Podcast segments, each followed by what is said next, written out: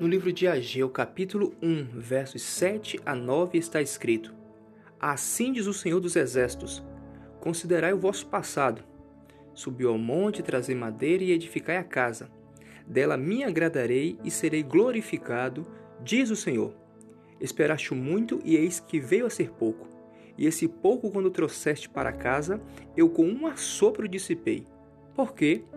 Diz o Senhor dos Exércitos: por causa da minha casa que permanece em ruínas, ao passo que cada um de vós corre por causa de sua própria casa.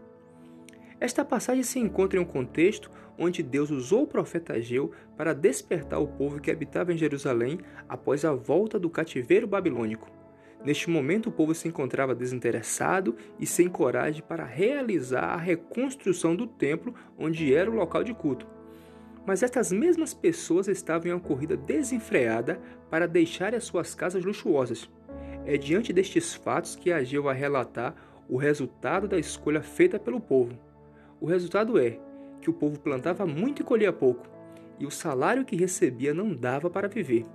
Na nova aliança, que não é apenas o cuidado com o templo, a igreja ou o local de oração, mas também o cuidado com o corpo físico, esta mensagem de Ageu traz luz para uma outra visão podemos usar como base a carta de Paulo aos Coríntios, no capítulo 3, versos 16, onde está escrito na linguagem de hoje: Certamente vocês sabem que são o templo de Deus e que o Espírito de Deus vive em vocês. Em seguida, Paulo diz: Se alguém destruir o templo de Deus, Deus destruirá essa pessoa. Façamos as seguintes perguntas: O que estamos fazendo com o templo de Deus? Do que você tem se alimentado? O que é que você tem colocado diante dos seus olhos? Você tem usado o seu corpo como instrumento de sedução? Aqueles que usam seus corpos para os seus próprios desejos estão corrompendo aquilo que era para ser o templo de Deus. E por certo, o Espírito de Deus não habita com estes.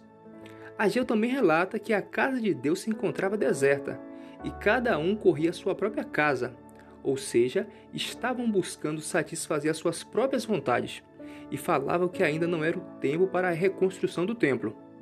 Hoje, de forma semelhante, muitos afirmam a mesma coisa, talvez com palavras diferentes, com base na sua realidade.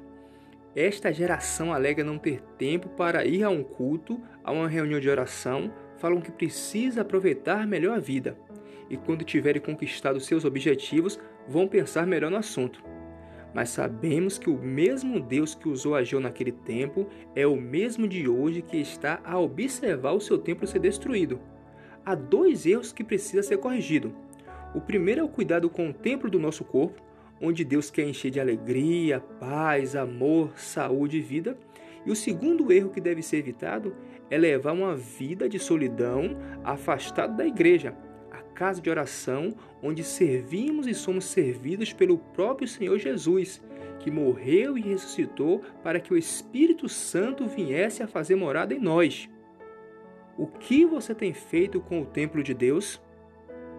Que o Senhor abençoe a sua vida.